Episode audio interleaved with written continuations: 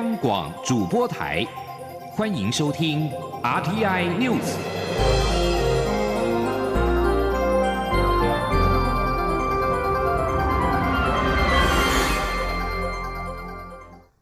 听众朋友您好，欢迎收听这节央广主播台提供给您的 RTI News，我是张顺祥。首先把新闻焦点关注到是二零二零的总统大选，第十五任总统、副总统选举，一共有三组人马登记参选。中央选举委员会在一号审定通过了宋楚瑜、余香、韩国瑜、张善政、蔡英文以及赖清德候选人资格。后续将在九号办理候选人姓名号次抽签，十三号会公告候选人的名单。总统大选将在二零二零年的元月十一号举行。民进党由寻求连任的总统蔡英文搭配行政院的前院长赖清德参选，国民党则是推出了高雄市长韩国瑜搭配行政院的前院长张善政。亲民党主席宋楚瑜则是跟广告名人余香搭档参选，这三组人马日前都已经向中选会完成了登记。中选会表示，中选会一号举行了委员会议，会中审定通过第十五任总统、副总统选举三组候选人的资格。中选会将在九号办理候选人的姓名号次抽签，并在十三号公告候选人的名单。而在选举活动的部分，蔡英文总统在桃园市北区竞选总部成立大会表示，赋予桃园市长郑文灿担任全国竞选总部总督导的任务，拜托郑文灿帮我们的选票拼出台湾第一名。蔡总统在一号晚间连赶桃园市的北区跟南区竞选总部开幕。蔡总统抵达南区晚会的时候，从会场尾端大进场，他展开笑容，并且跟支持群众挥手握手，现场挤得水泄不通。短短一百一十公尺的距离，他走了十七分钟。主办单位预估现场超过了两万人。郑文灿陪同总统连赶两场，北剧场则还有民进党主席卓荣泰、立法院长苏家全。南剧场则是有民进党的副总统参选人赖清德，以及行政院的副院长陈其迈出席晚会活动。在桃园市北区竞选总部成立大会上面，蔡总统表示，自己要赋予郑文灿担任全国竞选总部总督导的新任务，一起拼国家总胜利。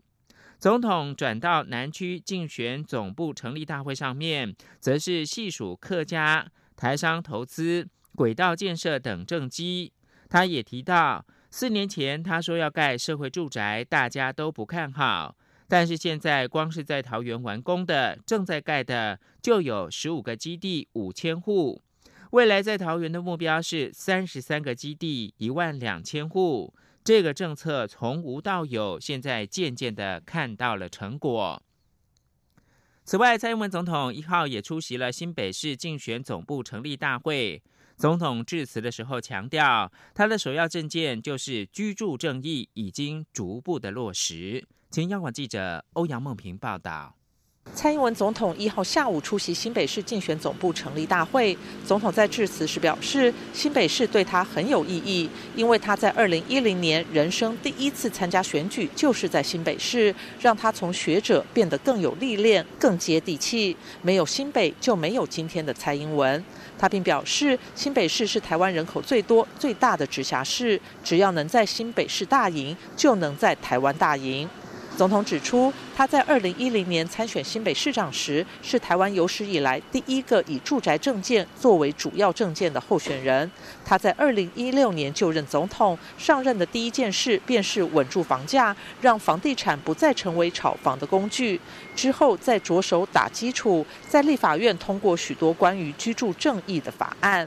总统也列出推动居住正义的五大成果与继续努力的目标，包括八年二十万户社会住宅的目标不变，大力推动包租代管，加速推动都更与围老重建，扩大租金补贴的对象与户数，以及升级学生宿舍。他强调，居住正义绝非口号，政府是有节奏、有规划、也有进展的在推动，他绝对会说到做到。希望大家再给他四年的时间，他有信心，大家期盼的事情会在台湾每一处发生。他说：“我们第三个有心就是都跟围老再突破，今年的围老加上都跟的案子有四百七十件，是过去的十倍。我们第四个有心就是我们租金补贴加倍做，扩大补助户数，扩大补助对象，扩大补助的标准，让租主真的有感。第五个有心。就是学生的住宿，我们要升级，我们要提供弱势学生补助，也要支持学校盖新的宿舍。总统也指出，二零一六年他上任时，台湾的经济成长率能否保一都不知道，位居亚洲四小龙之末。四年过去，今年前三季台湾的经济成长率达亚洲四小龙之首，国际评比总体经济的稳定度也居世界第一，股市上万点，投资大爆发。此外，未来四年，政府将把一年新台币四百亿的长照预算成长到至少六百亿，并将六百亿的零到六岁育儿补贴扩张到一千亿。加上日前已经推动的有感减税，希望能够减轻年轻父母的负担，让下一代幸福成长。中央广播电台记者欧阳梦平在新北市的采访报道。蔡英文总统表示，台湾人民在二零一六年做了正确的选择，让政党轮替。否则，他无法想象，若是国民党执政，面对美中贸易战以及香港情势的发展，会将台湾带往哪个方向？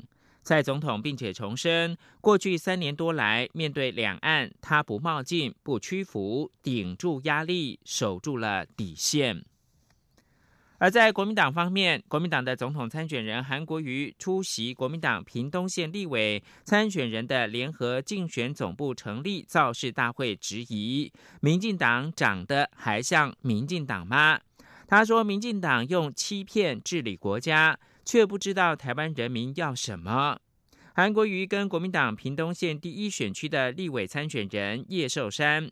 第二选区的参选人周家琪以及三地原住民立委参选人张正辉联合竞选总部成立造势大会，一号晚间是在屏东的慈凤宫前举行，大批的韩粉塞得满条街。韩国瑜说：“这都是自动自发，希望支持的华侨们也看到屏东人的觉醒。”韩国瑜表示，过去民进党的黄信介、陈定南、卢修一等人都是自己尊敬的对象，但是看看今天的民进党，究竟是人民是主人，还是政党是主人？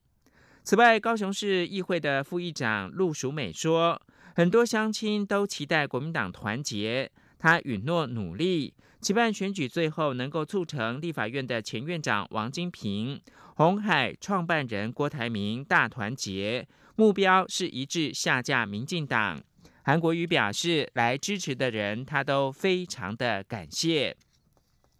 韩国瑜在一号还回访了高雄，一整天是出席八场国民党高雄立委参选人的造势活动。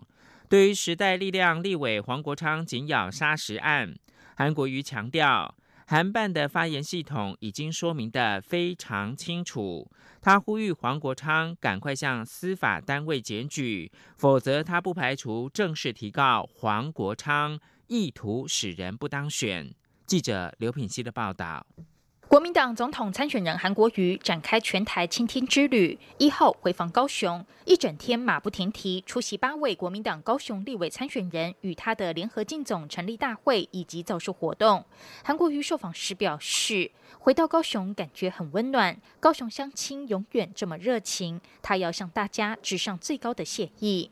韩国瑜出席立委参选人黄韵涵的造势活动时致辞表示，民进党执政缴不出成绩单，只能不断抹黑，指控国民党不顾主权。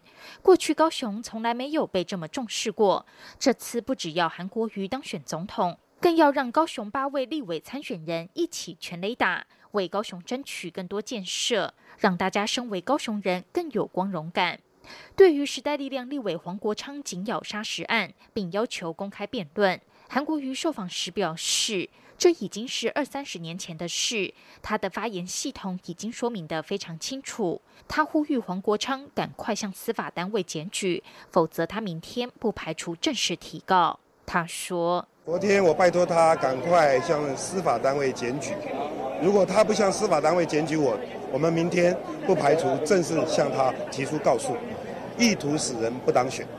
而且我今天看黄国昌委员的讲话。”我可以感觉到，他自己已经讲的前后都已经有点对不拢了。我觉得我们发言人系统讲的非常的清楚。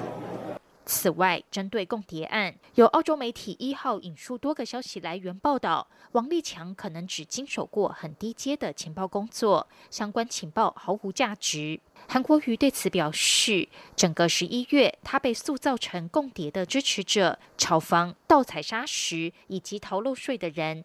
光是十一月份，他就被抹黑成这样。他呼吁所有人民看清楚，选举用肮脏手段，执政一定贪污腐败。选举如果干净清洁，执政必然清廉。几十年来，从来没有像这次大选那么肮脏过。他呼吁全民共同珍惜维护得来不易的民主。哪个政党用肮脏手段选举，选民就用选票予以唾弃。央广记者刘品熙的采访报道。国际新闻。日皇德仁跟皇后雅子的长女爱子在一号过十八岁的生日。就读高中三年级的他，明年将上大学。对于今年他父亲德仁即位为日皇的相关仪式，他保持高度关注，从媒体知道许多。日本共同社报道，爱子在一号过十八岁生日，下午到皇居，也就是皇宫的吹上仙洞寓所，向他的祖父母，也就是上皇明仁跟上皇后美智子请安跟报告。他从东京的赤坂寓所搭车前往皇宫的途中，受到沿途民众的祝福，很多人对他说生日快乐。他摇下车窗，向民众挥手致谢。从皇宫回到赤坂寓所之后，他接受日皇德仁伉俪、宫内厅的长官以及宫内厅的职员的祝贺。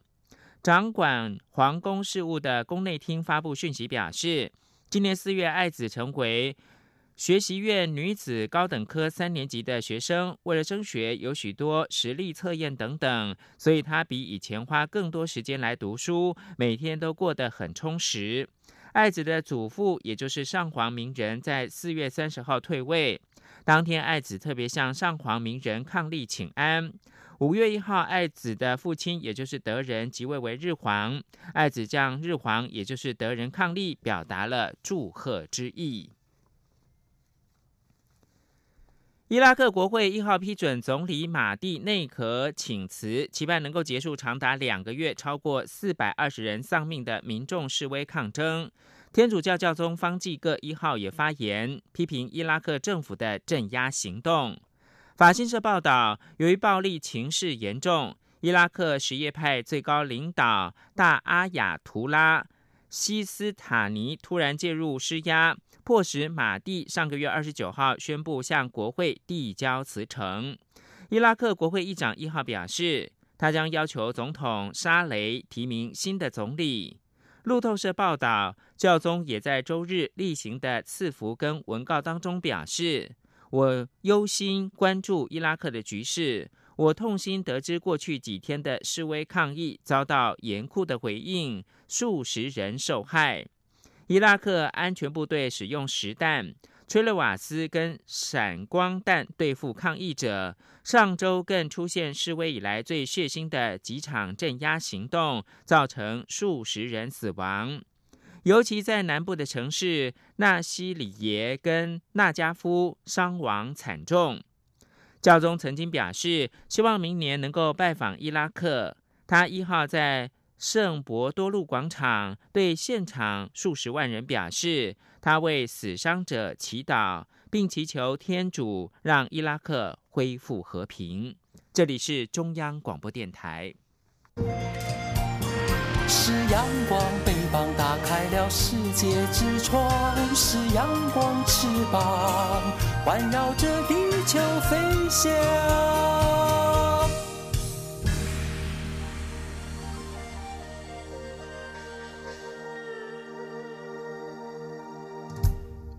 现在是台湾时间清晨的六点四十四分，又过了五十秒。我是张顺祥，继续提供新闻。桃园国际机场高龄四十岁的旧塔台，终于即将走入历史。高大又聪明俊俏的全新塔台，确定将于十二月十六号正式的接棒，守护桃机每年已经达到二十六万架次的飞机的起降安全，而且把关能力上看四十万架次。随着新塔台在日前曝光，塔台航管员的日常也首度开箱，让人惊觉这个拥有绝佳视野的天空之城其实是危机四伏。请央广记者吴丽君的专题报道。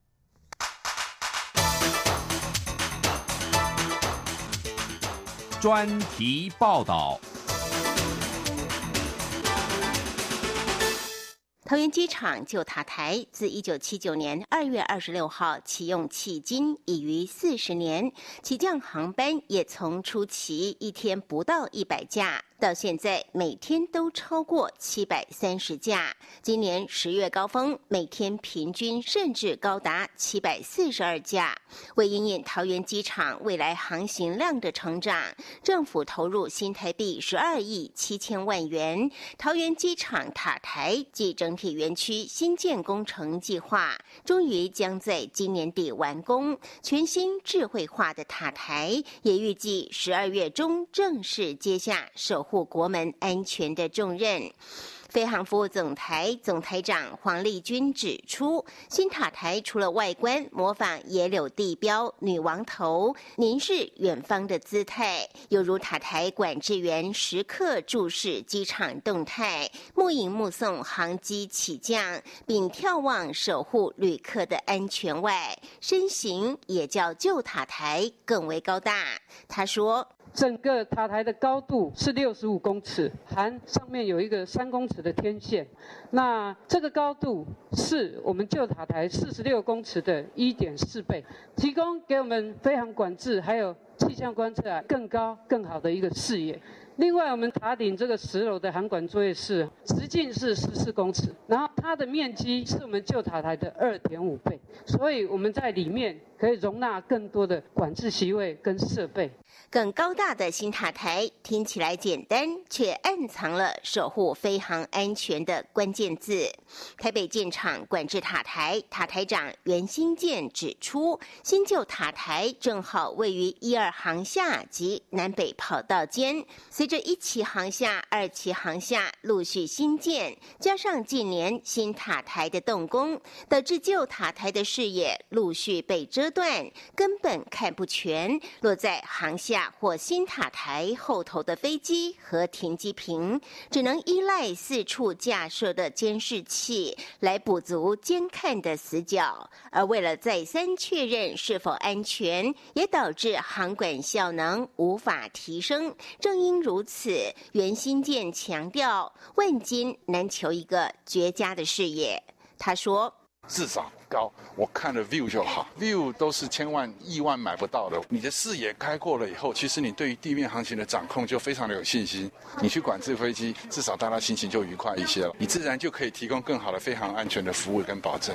此外，旧塔台的直径只有九米，执勤时只能容纳四个席位，而且全都挤在同一边，另一边则是班务督导以及轮番上场的待命人员，总计七人。全挤在不到九平的空间，而且一待就是十二个钟头。上来时还要爬过一长段仅能容身的回旋楼梯。为此，不要说媒体，连部长都没来过，因为实在太挤了。袁新建说。大带给我们什么？现在我们可以看到，负责管制起飞跟降落的那个席位，我们叫做机场管制席，现在只有一个人。其实它的负荷是非常大的，它同时要监看南北两条跑道。那以往我们这个旧塔台的地方呢是没有空间，连空间都没有。那现在这个塔台来讲，我就可以未来很快的，大概在明年底甚至于后年左右，我们就会把这个机场管制席分成南北机场管制席，就有人可以专心的看南跑道、北跑道。不过，更重要的是，过去每名航管员前方都放了各式各样的设备，包括无线电、风向、风速计、低空风切系统、航班资讯、场面雷达及助导航设施等，桌面非常凌乱。航管员则像八爪章鱼一样。不时要切换各种系统来发出各项指令。现在新的航管中心则比照法国戴高乐机场，采用瑞典商设计的自动化系统，整合十五套系统后，航管员前方只要放一台大型电脑，还有两只分别跟机师及航情通话的无线电，就可以从容完成指挥调度。黄丽君说：“我们建构了一。”一套整合型的一塔台自动化系统，这套系统融合了十五套系统，包括监视的讯号，还有飞航的情报资料，还有我们航空气象的观测，甚或机场场面的灯光以及停机坪的管理等等，协助管制员利用这套更智慧化的系统，来提供更安全、更有效率的飞航管制服务。此外，新塔台还请来英国厂商参考中东的卡达机场，建制了一套宽八公尺、高二点九公尺的塔台模拟机，三百六十度的环形荧幕，还可以三 D 模拟各种机场状况及天候，强化塔台管制员的应变能力。事实上，一名航管员需先通过民航特考，然后到民航训练所受训半年，熟悉各种航管作业法规、航空气象及专业术语后，再到塔台实习半年之后才能考照。但即使笔试很强，上场时无法眼观四面、耳听八方、临危不乱、指挥若定，最后还是会惨遭淘汰。台北塔台专案小组副主任毕金玲就指出，每年因此遭到淘汰的人数高达四分之一。他说：“其实有些人很会考笔试，但是你真的上的话，他是会慌乱的，就没有办法考过。所以我们后来呢，也会变成你真的考不过，我们就会刷掉。”因为这个东西不能开玩笑的。如果这个人的人格特质是不适合做管制员，因为他们要很快速去处理所有的事情。当有飞行员跟你讲话的时候，你赶快就按频道，用无线电麦克风跟他讲话。那当有车辆跟你讲话的时候，你还要拿出手持的无线电去跟车辆的人对话，就是一心多用。这是管制员最需要的特质。也因此，尽管航管员的薪水很高，但养成相当不易。即使行政院核定航管员的每月工时是一百六十二小时，但迄今全台三百三十多名航管员的月工时都达到两百小时，这也让航管员成为名副其实的高薪、高压、高工时的。三高工作，中央广播电台记者吴丽君在桃园机场的采访报道。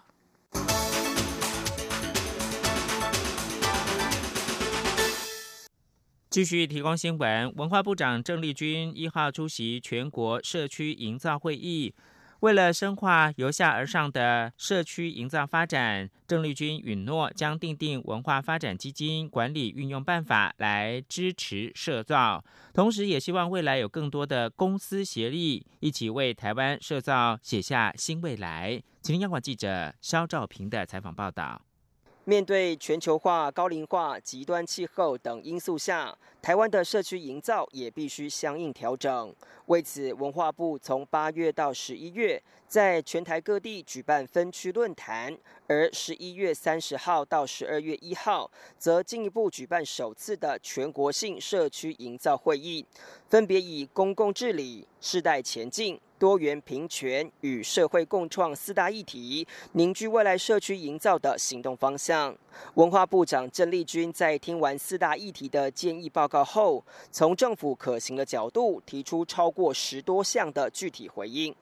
首先，在公共治理部分。郑丽君除了允诺会订定文化发展基金管理运用办法来支持社造外，也主张催生区域型中介组织，并乐见搭配沙盒创新，以激发更多可能性。他说：“那今天提到的社造相关的，希望用基金来支持的，我们会纳入文化发展基金，啊，将社造纳入。那未来我们会定一个文化发展基金管理运用办法，我们会把相关社造支持的条放进来。”其次，在世代前进部分，郑丽君表示，应建立讨论平台，积极赋权青年在地参与，也要保障青年在组织里的参与机会，同时更要鼓励学校的服务学习，连结在地文化参与。而在多元平权部分，郑丽君提醒，多元是永远必须反思的关键。因为这是深化社区营造的最佳途径，所以政府会鼓励更多群体说自己的故事。他说：“所以刚刚有提到像新住民发展基金啊，怎么样来协作啊，以及移工啊，可以合法支领艺术文化表演，我们已经跟劳动部展开协调。最后的社会共创。”郑丽君指出，从公众需求出发的社会设计已经开始导入台湾各界，未来在社造面向上，则会把民间提案作为核心，如此才会有更接地气的设施与建设。此外，文化部也会建立企业在落实社会责任时与民间的媒合平台，希望壮大社造能量。郑丽君表示，社区营造是一股由下而上的自主改造力量，他希望通透过更多公司协力，让政府与民间一起迈向新的社造愿景。中央广播电台记者肖兆平采访报道。德国知名的小提琴家穆特快闪台湾，在北高两地演出。他盛赞魏武营国家艺术文化中心的音乐非常的棒，是我去过的音乐厅中数一数二的。牛耳艺术发布新闻稿表示，穆特此行带来他擅长的贝多芬专场音乐会。十一月三十号首次受邀到高雄的魏武营国家艺术文化中心的音乐厅来演出。他一到魏武营彩排，对于音响效果非常的赞许，一直讲到彩排结束。穆特也在脸书的粉丝专业上面分享时强调，魏武营的音响效果让他宛如是身在史特拉蒂瓦里民琴中般的演奏。厅内的钢琴也非常的完美，在魏武营演出，让他跟钢琴家欧尔吉斯像是置身在天堂。出身拉脱维亚的知名指挥家杨颂斯，十一月三十号在俄罗斯圣彼得堡家中逝世，享受七十六岁。俄罗斯的官方媒体报道，他的死因是因为急性心脏衰竭。钢琴家马祖耶夫在俄罗斯社群媒体 VK 的个人网页上面表示，他原定一号和杨颂斯在维也纳与维也纳爱乐合作演出，对于死讯感到难以置信。根据他的说法，他和乐团共同决定以杨颂斯最爱的作品，也就是音画练习曲集作品三十九中的第二首《海与海鸥》开场，以纪念大师。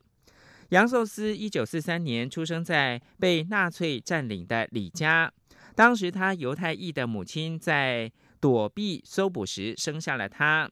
杨颂斯从小就跟身为指挥和小提琴家的父亲，也就是阿尔维兹·杨颂斯学习音乐，并得以亲近大提琴家罗斯托伯维奇和作曲家肖士塔高维奇等父亲在音乐界的友人。杨颂斯长期受到心脏病所困扰。一九九六年在奥斯陆登台指挥的时候，差一点就因为心脏病发作去世。杨颂斯曾经获得多项重要的音乐大奖的肯定，包括了克莱美奖跟恩斯特·冯·西门子音乐奖。最后提供给您的是欧洲联盟的执委会史上首位的女性主席范德赖恩。一号正式的上任，适逢里斯本条约生效十周年。他强调将会负责任以及竭尽所能，打造一个更强大的联盟，让欧洲成为冠军。以上新闻由张顺祥编辑播报。